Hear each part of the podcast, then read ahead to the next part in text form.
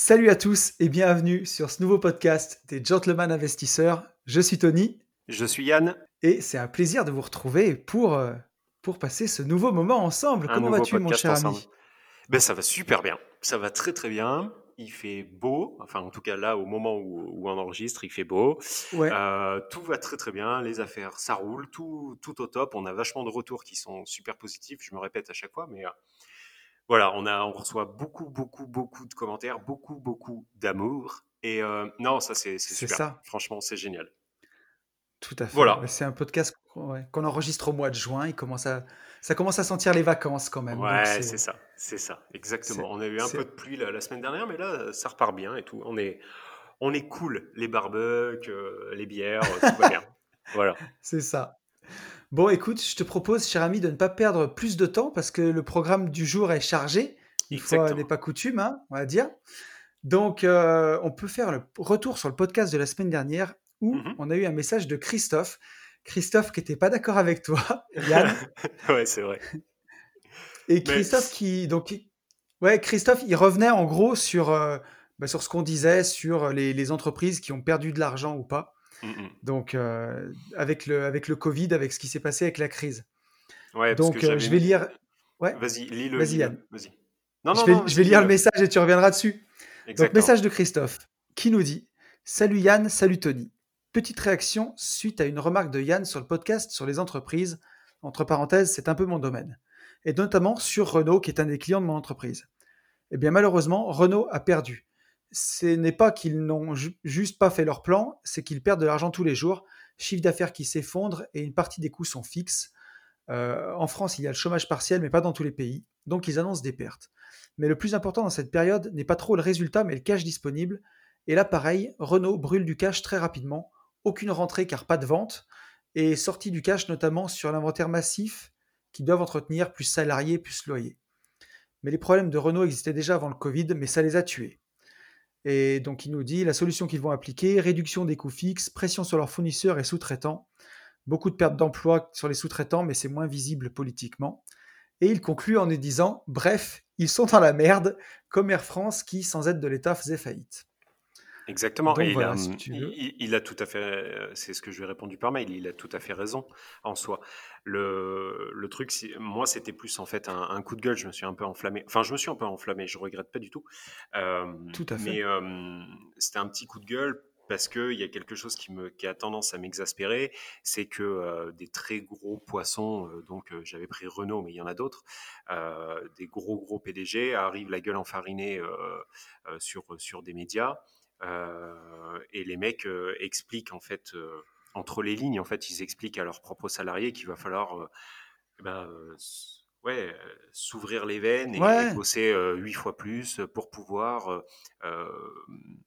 récupérer en fait ce qui a été perdu. Sauf que, alors, Christophe a raison, il y a une partie qui a vraiment été perdue, on est bien d'accord. Bien sûr.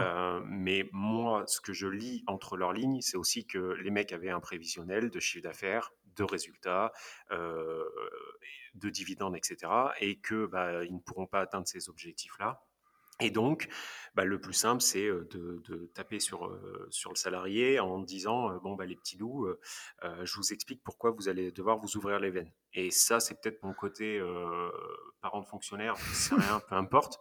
Mais c'est vrai que ça me bah, ça me fait chier pour eux. Non, mais... Voilà. Donc donc il faut tout remettre dans, le contexte, quoi. Voilà. Mais nous, on est pareil, tu vois. Enfin, moi, je me rappelle à l'époque où j'avais euh, mon entreprise, où j'avais des salariés. Euh, c'est compliqué parce que tu vois, on a l'impression qu'on fait pas du tout le même métier. Tu es petit patron, tu vas être mis dans le même sac que ces patrons du CAC 40, alors que mmh concrètement, on fait pas du tout la même chose. Quoi. Déjà, le patron du CAC 40, il est salarié, il est euh, élu par un conseil d'administration. Mmh Toi, quand tu es petit patron, bah, c'est ta boîte. Et, et, voilà, et tu, tu te dis, tu n'as pas envie d'être mis dans le même sac que ce genre de personnes, alors que voilà, quand tu es investisseur, bon, tu es plutôt capitaliste quand même en général. mais, moi, c'est des, choses qui me, qui, c'est des choses qui me révoltent comme toi, complètement. Oui, parce que parce qu'on a quand même une, on a beau être capitaliste, on a quand même une, une conscience sociale, quoi. Exactement. Et, et, et voilà, et moi, ça, m'emmerde de voir des mecs euh, s'exprimer sur, euh, enfin, s'exprimer de cette manière-là. Après, Je pense que ce qui m'embête, c'est plus la forme que le fond, au final. Mais bon, voilà, vaste, voilà. Euh, moi aussi, j'ai perdu du chiffre, c'est ce que je disais à Christophe. Moi aussi, j'ai perdu du chiffre mmh. euh, sur, euh, pendant le Covid. Toi aussi. C'est pas pour ça, en fait, mmh. que. Alors, je vais pas aller faire un communiqué de presse, hein, ça, c'est sûr, tout le monde s'en fout. Mais c'est pas pour ça que je vais aller voir les gens qui travaillent avec moi, en tout cas qui, qui sont associés à, à Yalfaimo, en leur mmh. disant Bon, bah, par contre, je vous préviens, on a perdu trop de chiffres, donc maintenant, il va falloir, il va falloir vous suriner. Bah, non. T'en as parlé, en as parlé dans dans pas le dernier mais l'avant-dernier podcast euh, sur le sur le burn-out. Euh, moi, épuiser les équipes et les, les, suriner comme des citrons et quand ça coule plus, tu tèges. Pour moi, c'est de la merde. Et, quand je quand j'écoute en fait ce, tous ces grands patrons entre guillemets, euh, mmh. tout de suite, j'entends ça en fait. J'entends entre les lignes qu'il va falloir un effort, etc. Ouais, bon, bah voilà, tout le monde a pris le Covid dans la gueule. Renault s'en relèvera. Enfin, moi, je pense qu'avant que Renault plante complet, il, se sera passé. On a plus de chances de planter nous, en fait, que, Renault. Mais bon, bref, on rentre encore dans, un autre, dans un autre débat. Mais Christophe a, raison en soi. Et tu vois, je vais te dire un truc qui me fait réagir, c'est aujourd'hui le fait d'être d'être investisseur, aménageur foncier, marchand bien, de travailler tout seul, donc pas de salarié, pas de patron tu vois, aujourd'hui, j'ai l'impression d'être un peu comme la Suisse dans ce genre de débat. Tu vois, je prends pas parti, je prends pas position, je suis euh, enfin un peu à part et parfois ça me va très bien parce que avant, quand tu es patron, tu sais, tu vas être assimilé un peu à ce genre de discours, ce genre de personnes et c'est quelque chose qui me dérangeait, moi, tu vois. pour ça, ça fait mmh. vraiment du bien un peu de bah, que ce soit un peu différent. Et après, pour finir de réagir sur ce que disait Christophe, ça va tomber sur la tronche des sous-traitants et ça, c'est toujours pareil. Bah voilà, c'est c'est le jeu des dominos en fait. Hein. Le mmh. plus gros, il va presser les plus petits et les sous-traitants, ils vont encore presser leurs sous-traitants et les sous-traitants du sous-traitant vont presser les salariés. Mmh et à la fin, c'est celui qui est tout en bas qui, se prend le coup de bâton sur la tête, quoi, au final. Hein. C'est ça. donc, euh, donc, ouais. Voilà. Donc, non, mais Christophe, ouais, tu as bien fait de, de recentrer un peu les choses. C'est sûr que des grosses machines comme ça, des grosses boutiques, qui brûlent du cash et hyper rapidement et forcément, même à l'arrêt, ils perdent de l'argent. Sachant que son retour est hyper pragmatique, tout ce que je ne suis pas en fait. C'est, euh, c'est, il, a, il, a, il a totalement raison hein, dans, dans, le fond. Mais après, tu vois, alors, un, autre truc qui est inquiétant, par contre, c'est que des entreprises comme Renault, qui existent depuis combien de temps? J'ai pas regardé, mais Renault, 80 ans peut-être Oui, ouais, c'est ça. Une entreprise qui existe de 4, depuis 80 ans, elle n'a pas assez de ressources pour s'arrêter pendant deux mois sans que ce soit la misère. Non. Tu vois, c'est là alors, où tu dis. Alors, pour moi, ah, peut-être que je me trompe, et, Christophe pourra peut-être nous le redire. pour moi, elle a assez de ressources. Elle a assez de ressources. Par contre, bien sûr qu'elle a assez de ressources. Par contre, qu'elle ne soit pas dans la dynamique souhaitée en 2020, ça, je veux bien le croire. Mais c'est exactement en fait mon discours. C'est-à-dire que tu, tu me feras pas chialer sur Renault, quoi. Voilà. En gros, euh, je, pense qu'il euh, y a plus de chances que AB Invest, Yalfa Imo et, euh, et toutes les autres boîtes crèvent avant Renault. Voilà, c'est plutôt là-dessus. Et c'est pas pour ça que nous, main dans la main, comme des clampins, on se retrouve sur BFM en train de faire un communiqué à dire on va crever, comment on fait, aidez-nous. Bon, voilà.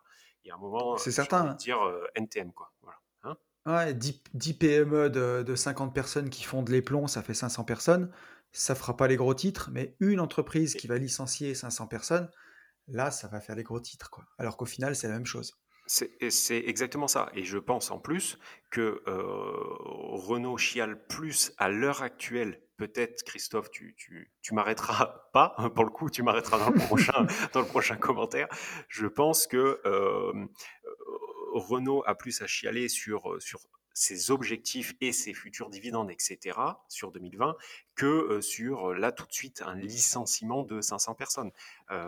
après, peut-être que je me trompe complètement et, je suis complètement ouvert à la discussion, même si je ne changerai pas trop d'avis.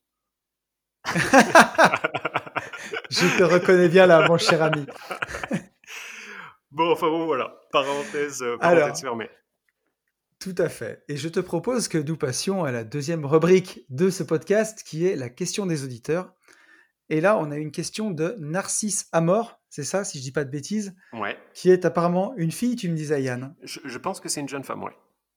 Bon. Et qui nous, nous écoute en voiture. qui nous écoutent en voiture. Oui, il y a plein de gens, tu sais, j'avais demandé, il y a plein de gens qui me disent, alors moi je t'écoute, j'écoute en voiture, moi j'écoute ceci, donc c'est super, merci beaucoup pour ces retours. Alors là, c'est une question qui est vaste et qui pourrait faire l'objet d'un podcast à elle toute seule, mais on va essayer d'y répondre en synthétisant. C'est notre fort, la, la synthèse. Hein. oui, exactement. Et, et, qui nous dit Je débute dans l'investissement IMO, j'ai commencé les visites et je me pose une question. Est-ce vraiment proscrit de louer en nu un appartement Et doit-on faire, comme je lis partout, beaucoup de travaux pour défiscaliser? Mmh. Il y a beaucoup de questions là-dedans. Est-ce que tu veux commencer, Yann? Ouais, en, synthétisant, et, tu, m'arrêteras, mais comment dire avec des mots simples? En fait, pour moi, ah, alors déjà, pour savoir si on doit investir en nu, en fait, je pense que la question est, euh, est posée, à, enfin pas posée à l'envers, mais je, pense que la charrue est mise avant les bœufs. C'est-à-dire que... Un peu aussi. Euh, voilà, je pense que avant même de savoir si on va investir en nu ou, euh, ou, en, ou en meublé, il faut commencer par trouver un truc rentable. Ça, c'est pour moi, voilà, c'est la première, la première des choses. En fonction de ce qu'on aura trouvé, de, de l'affaire qu'on aura trouvée et de la rentabilité qui va s'en dégager, euh, on pourra savoir si on l'optimise en meublé, parce que pour moi, le meublé, c'est vraiment l'optimisation, ou alors si on mmh. peut le travailler en nu. Ça, c'est la première des choses. Deuxième des choses, en fonction de la situation personnelle de chacun, autrement dit, ce qu'on gagne tous les mois, euh, autrement dit aussi la TMI, hein, d'accord? En fonction des revenus de chacun, le meublé ou oui. On, va le dire en entier, la, tranche marginale d'imposition pour ceux qui sont les moins familiers. la TMI, c'est voilà, la tranche marginale d'imposition. Pour, faire encore plus simple, en fonction de ce que l'on gagne, pour moi, il y aura un intérêt ou pas à être en nu ou en meublé. Enfin, pour moi et pour le coup, pour, mmh. tout le monde. Euh, voilà, sur, sur, sur les très grandes lignes. Après, travaux ou pas travaux, c'est pareil.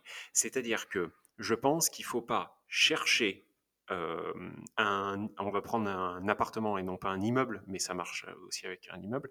Il, ne faut pas, voilà, il, faut pas se dire ok, je dois trouver absolument une affaire avec des travaux pour pouvoir défiscaliser. Il faut démarrer toujours la même chose, démarrer par trouver quelque chose de rentable qui ait énormément de travaux et que ça crée du déficit, ou qu'il n'y ait pas de travaux et qu'on ait tous les locataires en place, euh, il y aura en face une optimisation fiscale qui sera, euh, qui sera possible. Voilà. Je ne sais pas si c'est peut-être une réponse de Normand que j'ai fait, mais il n'y a pas. Après, on peut parler des avantages de l'un, des avantages de l'autre. Ça, c'est encore un, autre truc. C'est encore autre chose. Mais il n'y a rien de tout. Il n'y a pas de bonne recette. Voilà. Ouais. Alors, moi, tu vois, ce que, ce que je dirais, dans la question, je vois, euh, doit-on faire, comme je dis partout, beaucoup de travaux pour défiscaliser? Alors déjà, pour défiscaliser, il faut payer des impôts. Pour commencer, alors, est-ce que tu payes beaucoup d'impôts? Ça, c'est déjà une première question.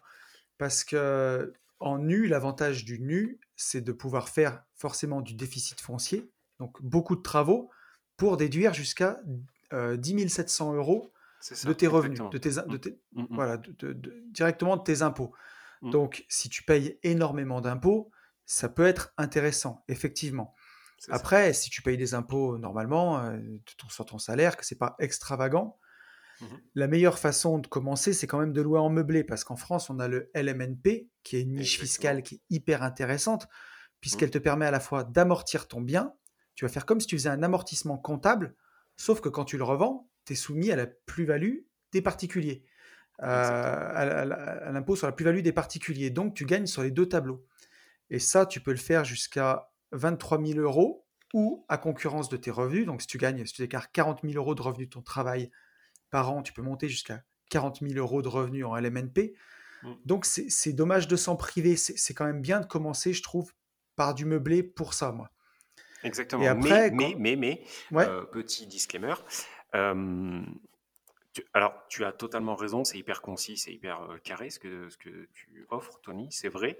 Maintenant, si cette jeune femme est dans une région où le meublé, quoi qu'il arrive, ne peut pas fonctionner pour X, ou X raison, euh, il ne faut pas se dire, OK, Tony a dit quelque chose, donc il faut absolument que je me jette dans, le meublé. Moi, vraiment, mon conseil, c'est de commencer déjà par, par ta recherche.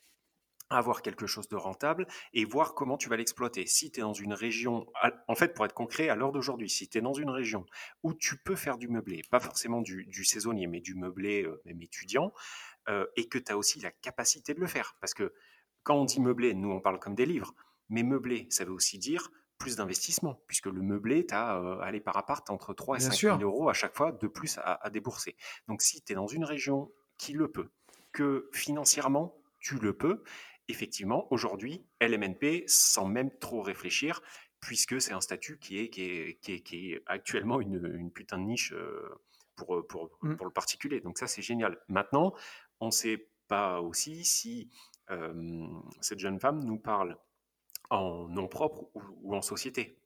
Tu vois, nous, là, on, estime, on estime que c'est en nom propre, mais en société, c'est encore différent. Et dernier truc aussi, là, on, on, parle que de la partie fiscale et elle est importante, mais tu vas avoir aussi une différence au niveau des baux. C'est-à-dire que sur une location nue, tu vas avoir un bail de trois ans reconductible. Donc, quelque part, tu as peut-être plus de risques parce que si la personne rentre et qu'elle paye plus au bout de deux mois, euh, forcément, forcément, ça va être long de mettre dehors. Donc, euh, location nue, tu vas avoir un peu plus de, un peu plus de risques. À l'inverse, une location meublée, donc euh, type étudiante, pas forcément saisonnier, tu vas avoir un bail qui va être de un an minimum, sauf sauf sur de l'étudiant où tu vas avoir un bail de 9 mois. Et donc, tu vas aussi avoir, tu vas diluer peut-être un peu plus ton risque avec du meublé, puisque puisque oui, tu auras moins de risques sur, euh, sur des impayés. En tout cas, sur une, sur une procédure d'impayé. Je ne sais pas si je suis clair. C'est sûr. Si, si, c'est très clair. Après, tu vois, c'est pour ça que, enfin, on le conseillera jamais assez, mais c'est bien de ne pas mettre tous ses œufs dans le même panier, d'avoir aussi un petit peu de tout. Parce que, comme en plus en France, euh, on le répétera jamais assez, mais la fiscalité est assez changeante, n'est-ce pas? Mmh mmh La fiscalité d'un jour n'est pas celle du lendemain. Bah, c'est sûr que euh, le, je te coupe, mais le statut d'LMNP est bien plus précaire, entre guillemets, que le nu. Hein. C'est-à-dire qu'on a plus ah, de chances que le, le LMNP un jour bouge, puisque ça reste une, grosse niche. mais il faut en profiter. Alors, aujourd'hui. À, contra à contrario, regarde en nu, la CSG qui, qui est à 17,2, les prélèvements sociaux, mmh dans les années 80, c'était zéro. Je mmh crois que c'est Michel Rocard qui a mis ça en place où c'était 0,2% et c'était censé être temporaire. Mmh Aujourd'hui, on est à 17,2. Alors, on, pour reparler un peu des impôts, tant que tu as une tranche marginale d'imposition à 11%, tes revenus locatifs que tu vas avoir en nu, tu vas aller déduire ton assurance PNO, dont on a parlé la semaine dernière. Tu vas déduire ta taxe foncière. Ça va te donner ton résultat. Mmh et là-dessus, tu vas payer 17,2 de prélèvements sociaux plus 11% d'impôt de ta tranche marginale d'imposition. Mmh Donc tu es à 28,2. Tu es en dessous de 30%. Mais du moment que tu as une TMI à 30%, tu passes au-dessus. Mmh Là, tu es fiscalisé quasiment à 50% sur tes revenus du nu. Donc, à ce moment-là, quand tu commences à être là-dedans, il vaut mieux passer en SCI, acheter tes biens en SCI à l'IS, mmh où ton impôt sera que de 30%. Exactement. Après, c'est pas tout à fait vrai, parce que si tu veux te les sortir avec la flat tax, oui, tu vas encore taper 30% euh, derrière. Mais bon. Mais là, la pauvre, on est en train de l'embrouiller. Si, si on se concentre vraiment que sur sa question. Euh, Recentrons le débat, cher ami. Voilà, si on, si, on, si on répond que à sa question, tout va dépendre de la base de la base de la base. C'est-à-dire la situation géographique dans laquelle tu es et en face l'investissement que tu vas faire, est-ce qu'il est très rentable ou pas, et euh, en corrélation ta situation personnelle. Si tu gagnes, je dis n'importe quoi, si tu gagnes 6 000 euros par mois, tu as une TMI qui est importante, donc acheter en nu, enfin en nom propre, faire du nu avec énormément de travaux va être euh, intelligent. Enfin, pourrait être intelligent, parce qu'en fait, tu, tu, vas, tu, vas diminuer en fait ton IR, ton impôt sur le revenu. Euh, à l'inverse, si tu as une TMI à 11, euh, faire, du, faire du meublé euh, et, et, pouvoir avoir un, un, impôt à zéro sur, sur, sur tes revenus IMO, c'est super intéressant. Après, le, risque du nu, pour moi, c'est le cash squeeze. Tu en as parlé dans un podcast, je ne sais plus lequel. Ouais. alors, tu vas, tu vas beaucoup mieux le synthétiser que moi. Oui, euh, non, mais en, gros, c'est que j'ai pas été tout à fait exhaustif tout à l'heure. J'ai dit que sur tes revenus locatifs, tu pouvais déduire ta PNO ainsi que ta taxe foncière. mais tu vas aussi déduire tes intérêts d'emprunt. Donc, euh, bon, aujourd'hui, les, taux sont bas, mais au début de ton crédit, tu vas avoir beaucoup d'intérêts d'emprunt.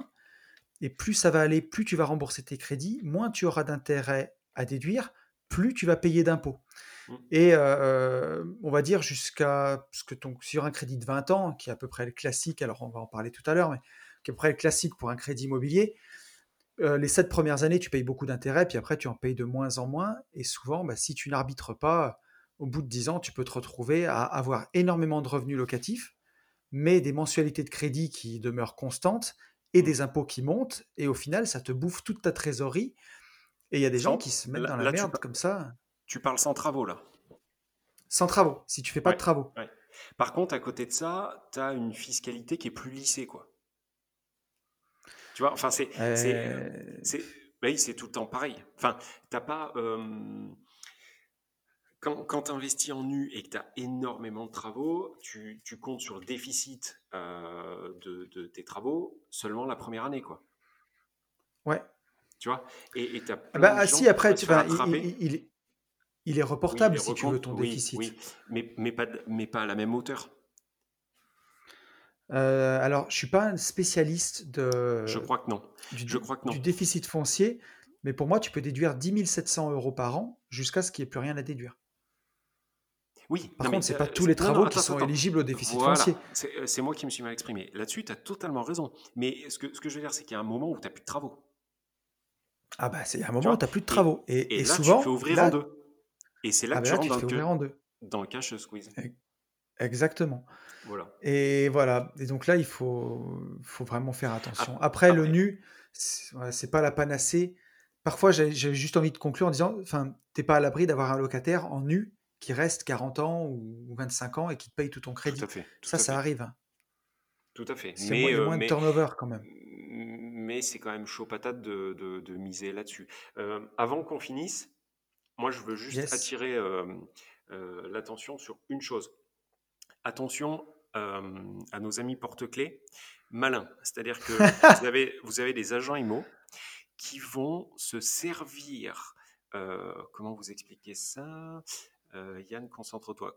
En fait, ces agents IMO vont se servir du futur, en fait, du fait qu'il y ait des travaux. D'accord? Ça répond plus à la question est-ce qu'il faut euh, prendre beaucoup de travaux ou pas? Donc, les agents IMO vont mmh. vous dire ok, vous arrivez dans cet immeuble, ok, il est beau, on est exposé comme ça, ok, super, ok. Et euh, Tony, oh là là, regardez, il y a énormément de travaux à faire. Donc, ils vous vendent ces espèces d'enfoirés, ils vous vendent le futur déficit en fait, ils vous mettent dans la tête que c'est une super bonne acquisition parce qu'il y a énormément de déficits, donc vous allez pouvoir défiscaliser, donc vous allez pouvoir être rentable, et du coup, ils vont vous survendre leur épave. Est-ce que, est que j'arrive à être euh, compréhensible? Ah, Ça veut dire quelque chose? vers, chez moi, exactement, j'ai des, des mecs qui payent beaucoup d'impôts, des toubibs, des chirurgiens, tu vois, qui, mmh qui gagnent des 20 000, 25 000 euros par mois et qui euh, font que bosser, qui n'ont pas le temps de défiscaliser. Donc à la fin de l'année, ils ont 300 000 euros de revenus et ils se retrouvent à payer, je sais pas, 100 000, 80 000 euros d'impôts, tu vois, des montants pareils. Mmh et ils cherchent comment faire, tu vois. Alors ils regardent un Pinel, bon, bah, tu vas enlever 3 euh, 000 balles ou 6 000 balles par an, ça suffit pas. Il faut faire beaucoup plus que ça. Donc ils vont chercher des appartes avec du déficit foncier pour beaucoup, euh, mmh pour beaucoup défiscaliser. Sauf mmh qu'ils connaissent pas, donc ils regardent avec des agents IMO, des machins, et parfois c'est, j'ai vu, enfin, surtout sur Lyon, la surenchère pour payer des merdes, euh, juste pour, parce qu'il y avait beaucoup de travaux pour y remettre d'aplomb. Mais à la fin, l'affaire, elle n'est même pas rentable, quoi. Mmh. Oui, donc attention, attention à ça, parce que euh, si vous, vous dormez, il y a des agents IMO qui ne vont pas dormir. Et ils vont, en fait, ils vont vous vendre, euh, le, ils vont vous vendre les travaux en vous mmh. en miroiter bah, énormément de déficits. Donc, enfin bon, bref, et vous avez compris, c'est pas forcément c'est pas forcément vrai, c'est surtout euh, souvent faux. Voilà. C'est pour ça que parfois, après, quand tu, tu fasses du nu ou du meublé, la SCI à l'IS, c'est pas génial parce que quand tu revends, tu as amorti et tu, payes beaucoup d'impôts sur la plus-value. Mais malgré tout, ça t'évite quand même le, cash squeeze. Mmh, mmh. Et euh, en étant euh, astucieux et en restant dans la légalité, bien entendu, c'est quand même possible de, de, vivre avec son cash flow sur sa SCI quand on commence à avoir beaucoup d'appart les choses se justifient. Un véhicule pour aller voir ses appartements, tout ça. Mmh, mmh. Donc, un véhicule euh, et ça limite. Voilà, ou des ICA. Mais sur, et sur une SCI à l'IS, bon, ben, la fiscalité, elle est maîtrisée. C'est la fiscalité d'une société. Jusqu'à 38 200 euros, tu es à 15%. Euh, au-delà, tu es à 28 et bientôt 25%. Et ainsi de suite. Et, euh, et au moins, tu sais à quelle sauce tu vas être mangé. Et la fiscalité des sociétés, si la fiscalité des particuliers, elle est vraiment difficile euh, en France, la fiscalité des sociétés, c'est je ne veux pas dire de bêtises, mais je crois que c'est presque une des plus clémentes d'Europe en France. Oui. Donc, euh, enfin, c'est pas mal. On, est, on est moins, on est, on est mieux qu'avant. Mais euh, tant que tu sors, tant que tu te sors pas de salaire, quoi. C'est surtout ça. Oui. oui. ouais, c'est ça. En fait, euh, oui, mais bon, quelque part, c'est complètement con ce qu'on est en train de dire. Enfin, non, ce que, ce que tu dis, tu as raison mais tu vois bien que c'est magnifique. Oui, en fait, vous pouvez monter une entreprise et ne pas trop vous faire ouvrir en deux à partir du moment où vous n'en vivez pas, sauf avec des indemnités kilométriques et des restaurants. Voilà. En gros, ça sert à et rien. Pour manger, vous pouvez, voilà. Vous vous habillez avec des feuilles de vigne et vous mangez de la poussière. non, mais c'est vrai. Attends, quand il pense, tu vois, au moment où tu le disais, je me suis dit, oui, non, mais attends, on s'en fout de ça. Euh, donc, tu as totalement raison. Non, mais. Tu as, totalement raison. En France, euh, du, moment, où tu sors, du moment où tu sors l'argent de la société, tu as perdu. investir. C'est ça. Voilà. En fait, il faut viser long terme et peut-être les, les 5-10 premières années de votre immobilier. Hmm. On pourrait en parler, on pourrait même faire un podcast là-dessus, mais ouais survivre avec le cash flow, tu vois. C'est quand même bien de réinvestir et on va en parler tout à l'heure, je pense. Mais de toute façon, c'est bien en France hein, qu'on a créé, euh, tu sais, le, euh, attends, ce fameux dicton, comment ça dit euh, Vivre d'amour et d'eau fraîche. C'est bien français, ça. Bien. Mais ben voilà. je pense que ça a été créé par un ministre, en fait, ça. Donc, en fait, on vous dit, soyez entrepreneur, réinvestissez à bloc euh, en France, hein, les enfants, et euh, bah, en attendant, vivez d'amour et de fraîche. Il est où le problème? Voilà. Donc, euh, bon, voilà. Ça, me fait rire. on a bien. On a bien dérivé là. Complètement, comme d'hab. Voilà. Comme, d'hab. Ça, ça fera pas 40 minutes, les enfants, je vous le dis. Non, Bon, et on peut passer sur, euh, sur le, troisième petit sujet. Petit, j'aime bien quand je dis petit à chaque fois, c'est jamais petit. Euh, donc, ça serait, euh, comment dire, retour sur une actualité, une actualité, immobilière, la remontée des taux d'intérêt. Alors, les taux d'intérêt remontent. Mmh. Qu'en penses-tu, Yann, de ça? Honnêtement, je ne sais pas rien. Euh, dans, voilà, c'est tout pour nous. C'était les gentlemen investisseurs. non, mais tout ça pour dire que euh, en fait, j'ai pas d'avis, c'est la vie, quoi. Euh, voilà. si ça remonte un peu, bon, bah, ça remonte. Nous, en tant qu'investisseurs, j'ai envie de dire que c'est pas hyper, hyper grave, puisque du moment que ça ne nous empêche pas d'avoir des affaires rentables, que les que les emprunts soient hauts ou pas. En fait, la, durée du crédit est plus importante pour nous que l'emprunt, euh, que le taux. Tu comprends ce que je veux dire? Donc. Ouais, moi, je, te, dirais presque le taux, je m'en fiche tant qu'on me, laisse emprunter, quoi. Mmh, tu vois, le, tout, c'est qu'on me laisse l'accès au crédit pour continuer d'investir. Après, le taux, ma foi, le taux, c'est le taux, quoi. Et, et c'est exactement ça. Et c'est pour ça que je te disais, j'en pense pas grand chose, quoi. Voilà. Alors, tu vois, dans le, petit, c'est, j'ai trouvé ça sur le Figaro, ce petit article, qui nous dit que euh, désormais, il est très rare d'obtenir des taux inférieurs à 1% sur 20 ans. Mmh Alors, on aurait lu ça en 2012, on aurait cru à Retour vers le futur, on n'aurait pas voulu y croire, hein, puisqu'à mmh. l'époque, on empruntait à 3, 3,5, quoi, mmh euh, ou 4 même sur 20 ans. Euh, mais qu'au final, tu vois, l'article, il explique encore une fois que les investisseurs ou les gens qui gagnent très bien leur vie, qui ont des très bons dossiers, ben, eux, ils continueront d'emprunter assez bas. Et je pense encore une fois que pour moi, les banquiers, c'est aussi des commerçants comme les autres et ils ont besoin ben, de, vendre des crédits hein, pour avoir des clients. Mmh Donc, ben, les mmh bons clients, ils seront toujours séduits. Et puis ceux qui vont subir le plus, c'est peut-être les petits primo-accédants qui sont à, à 20 ou 50 euros par mois et pour qui une mensualité de crédit, quand ils empruntent sur 20 ans ou 25 ans, ça, joue beaucoup, 50 euros, et ben, la remontée d'un taux de 0,3 ou 0,2%, pour eux, c'est la merde. quoi. Sachant que moi, je, te parlais effectivement, enfin, je, euh, je raisonnais que en mode investisseur. Effectivement, si tu me demandes Mon, avis pour euh, des primo-accédants, bah, c'est ça en moins, enfin, en capacité, de, en capacité financière, c'est ça en moins, et donc bah, c'est dommage pour eux. Maintenant, nous, dans notre profession, sur le business, il y aura pas, pour moi, il n'y aura pas un impact énorme. Quoi. Voilà. Ouais, de toute façon, alors forcément que, puis avec le, le sujet du jour qu'on va aborder dans, dans, mmh quelques instants, mmh on verra quand même que bon, le taux est important d'une certaine façon, mais voilà, quand on est investisseur, quand justement bah, on a une société sur laquelle on fait du bénéfice mais qu'on ne se verse pas de salaire parce que parce qu'on vit d'amour et d'eau fraîche et de, de voilà de, et de poussière mmh.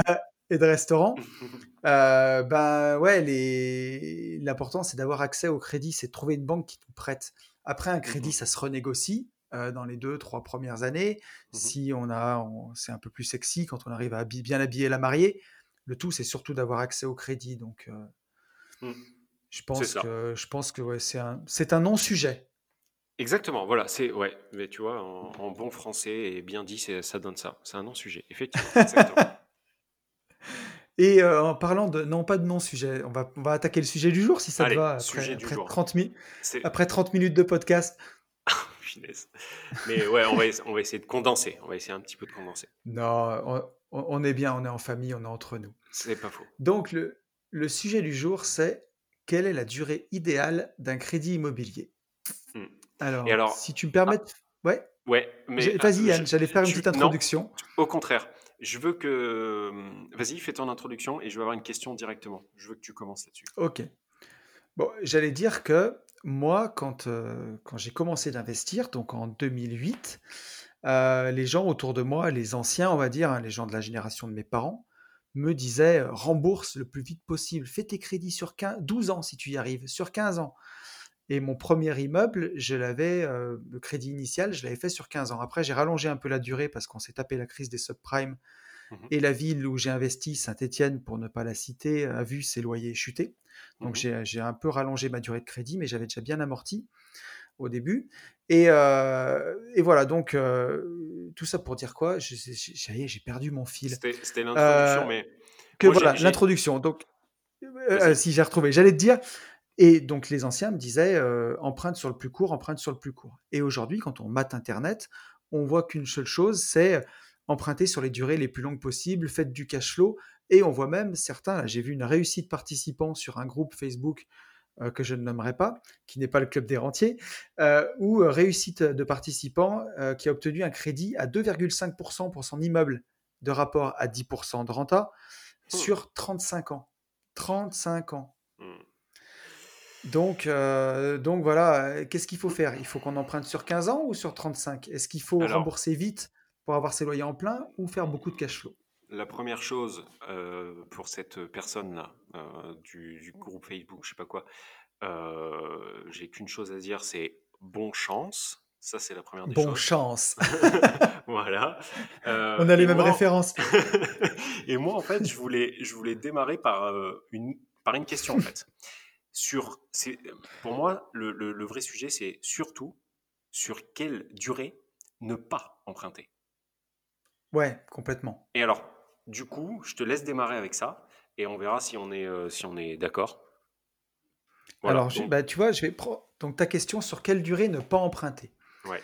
Eh ben, alors pour moi, si on veut spoiler la conclusion du podcast, mmh euh, n'empruntez pas au-delà de 20 ans.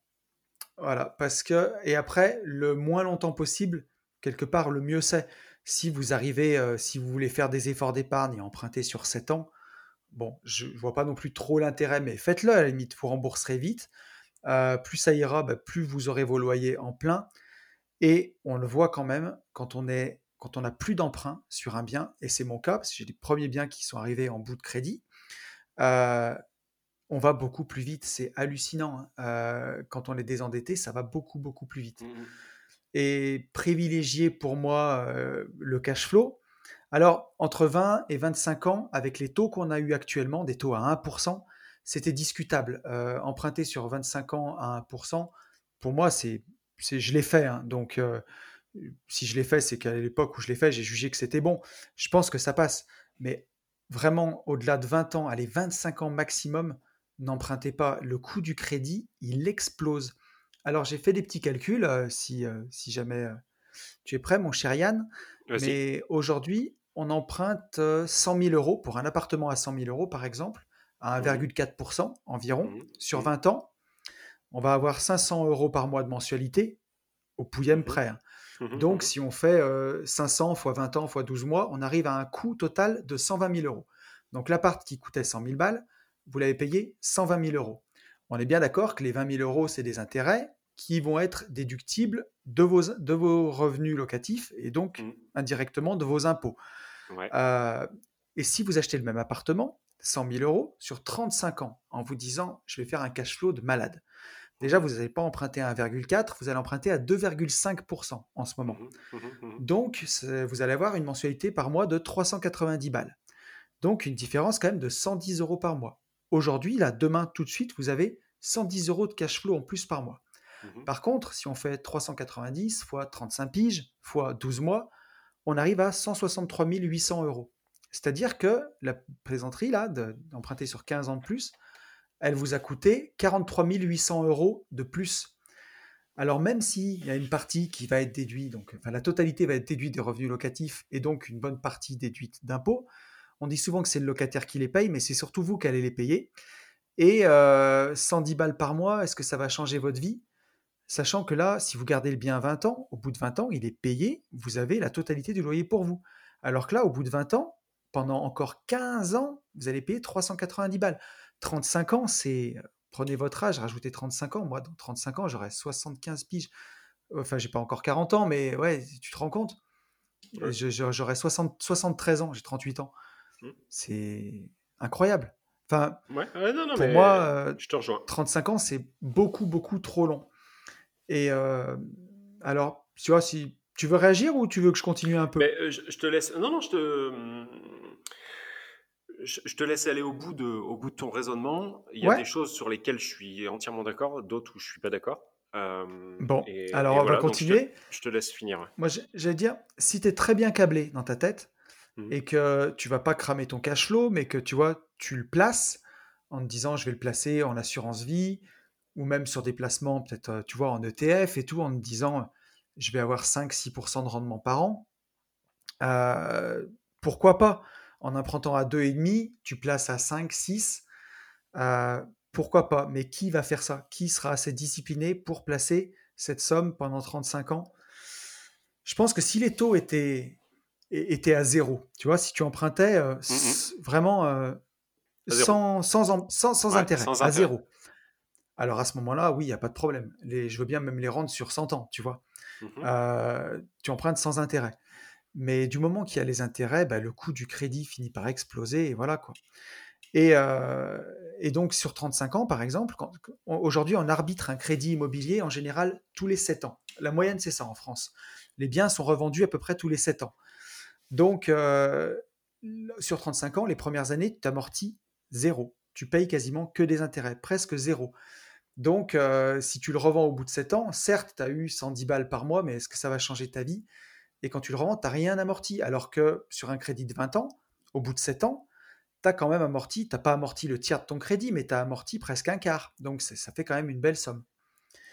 Et tu vois, je dirais pour finir sur mon petit argument, c'est que le Haut Conseil de sécurité financière en France a préconisé, donc depuis la fin décembre 2019, donc depuis cette année, quoi, depuis 2020, de ne pas aller aux banques de ne pas aller au-delà de 25 ans afin d'éviter le surendettement. Donc il y a quand même derrière euh, un sous-jacent qui vient emprunter sur 35 ans. Pour moi, c'est dangereux, faut pas le faire. C'est surtout pour un bien à 10% de renta, c'est-à-dire qu'on est en train de se dire on va lisser le crédit parce que le bien n'est pas rentable, quoi. Clairement. Et voilà. Donc visez, visez plutôt des grosses rentas et vous n'aurez pas besoin d'emprunter sur des durées aussi longues. C'est ça. Exactement. Donc tu vois, alors si, pour conclure même, tu vois, je dirais que si on fait la courbe, on va dire du cash flow économisé par rapport à la courbe de, des intérêts qui augmentent, on voit que ces deux courbes, elles vont se croiser et on appelle ça le point de bascule. Mhm. Et aujourd'hui, ce point de bascule, il est autour de 19 ans. Donc voilà, on voit qu'en empruntant sur 20 ans, 19, 20 ans, on est, on est gagnant à emprunter sur une courte durée. Après, mhm, si on a vraiment un très très bon taux, on peut aller jusqu'à 25 ans mais quand même, le mieux, c'est 20 ans. Quoi. Ouais. Voilà, mon cher ami. J'ai fini mon monologue. Ouais, ouais. Au final, euh, maintenant, je suis d'accord. Pour moi, pour, moi, il, faut, il, y a plusieurs choses, c'est-à-dire répondre 15, 20, 25 pour moi, toujours pareil, on peut pas, on peut pas répondre aussi facilement. Ouais, complètement. C'est-à-dire que première chose, pour savoir sur quelle durée emprunter, c'est savoir ce qu'on achète, déjà. Savoir ce mmh. qu'on achète et à quel renta. C'est-à-dire que ne pas, toujours pareil en fait, ne pas inverser à dire ok, il faut que j'emprunte sur 20 ou 25 ans. Euh, si votre truc n'est pas rentable, c'est pas rentable. Ça, ne sert à rien. Si, si, si tout de suite sur votre analyse, le bien que vous visitez n'est pas rentable, n'allez pas partir sur 30 30 euh, ans de crédit pour qu'ils deviennent rentables. Donc, la première chose, c'est chercher quelque chose de rentable avant même de savoir si vous partez sur 20, 25, etc. Vous pouvez aussi, dans une vie d'investisseur, acheter une fois sur 20 et une fois sur 15. C'est pas parce que euh, sur YouTube, on vous dit d'emprunter tout le temps sur 20 qu'il faut tout le temps emprunter sur 20. En fonction de l'affaire que vous avez devant vous, euh, il sera judicieux ou pas d'emprunter sur 15, 18, 20, 25. Bon. Euh, pour moi, le... au-delà de 25, c'est de l'inconscience. C'est propre à moi. Vous ne me ferez pas changer d'avis là-dessus. Euh, voilà, j'ai, un... pour moi, le calcul risque est beaucoup trop élevé à plus de 25 ans. 35, pour moi, il faut juste être niqué dans sa tête. Bon, c'est mon avis. Euh, non, mais complet. Enfin, ah t'imagines 35 ans, 35 ans. Quand, quand j'ai vu la publi, je te promets, j'ai vu la gueule de l'appart. C'est pas du neuf, hein, Yann. C'est pas un truc neuf. Euh, c'est un immeuble euh, qui est dans son jus, quoi. Alors, mmh. certes, il y, avait par mois, il n'y avait pas de travaux, mais quand mmh. tu vois l'immeuble, c'est un immeuble qui a déjà 40 ou 50 ans. J'ai eu mal au ventre pour la personne, quoi. Mmh. C'est abusé. Et là, même si elle le revend dans 10 ans, il reste 25 ans de crédit. Je te dis pas, il faut pas que le prix de l'immobilier chute. Chute. Parce que tu n'as payé que des intérêts. Tu es mort dans le film. Mais, mais il y a de grandes chances qu'elle ait été super bien conseillée, par contre, une fois de plus. C'est-à-dire qu'il y a eu un coach derrière, euh, un mec qui, qui se balade, quoi. Euh, bon, donc pour, pour, revenir, euh, pour revenir dans, dans, ma petite trame, donc pour moi, la première des choses, c'est dans tous les, de toute façon, ça revient dans tous les cas, c'est trouver une affaire rentable. Ça, c'est la base de la base. Suite à ça, il faut aussi à mon sens, rester à une échelle de vie qui soit raisonnable. C'est-à-dire que euh, si vous avez aujourd'hui dans votre voiture, là, vous nous écoutez tout de suite maintenant et que tu as 22 ans, franchement, emprunter mmh. sur 25, c'est OK. Voilà.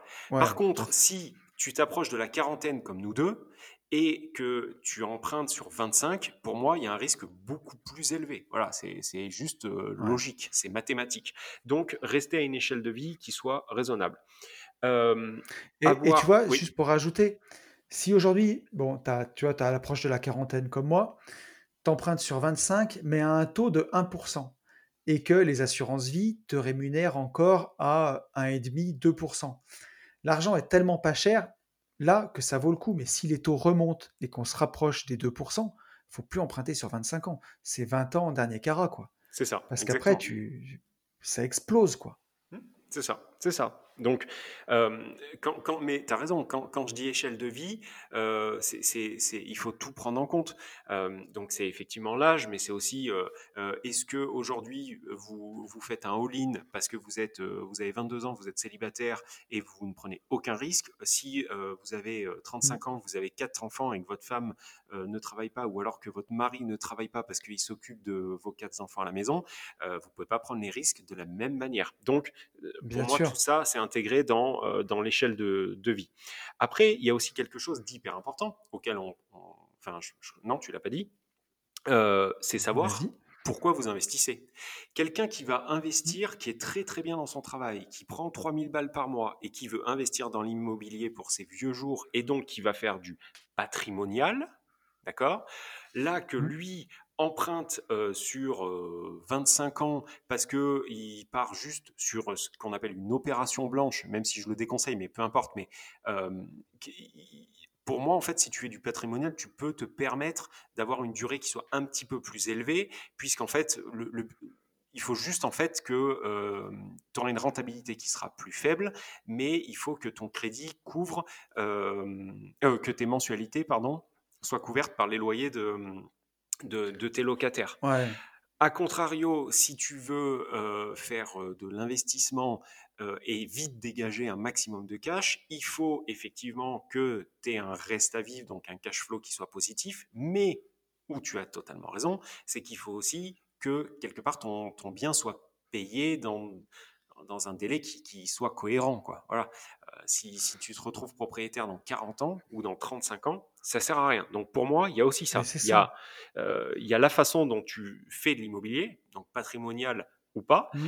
euh, voir l'échelle le, de vie qui, qui que tu as, et bien sûr, bien sûr, bien sûr, trouver ta durée de crédit en fonction de ta rentabilité. C'est-à-dire que sur un immeuble, tu vas peut-être partir sur une durée de crédit de 18 ans et l'autre 22, en fonction en fait de la, de la mmh. rentabilité de, de ce bien. Pour moi, voilà les, euh, les, les, grands trucs. Maintenant, enfin les grandes lignes, que ça soit 15, 20, 25, pour moi c'est OK. Au-delà, c'est complètement déconnant. Ça regarde que moi, mais en tout cas, je vous dis ce que moi je fais. Voilà.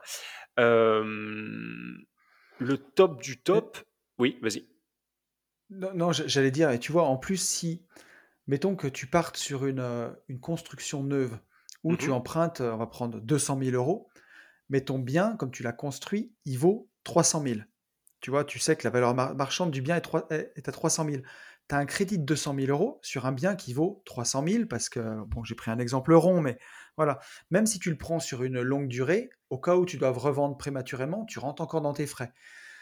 Donc, ça, va avec la renta, en fait, tout à fait, ce que tu disais. Mais mmh. si tu te retrouves à acheter un immeuble de rapport au prix, tu vois, à 7-8% de renta, tu vas déjà payer les frais de notaire. Et si tu le prends sur une longue durée, ça veut dire que si tu dois le revendre dans les 10 ans, tu es, c'est sûr que tu es à perte, quoi.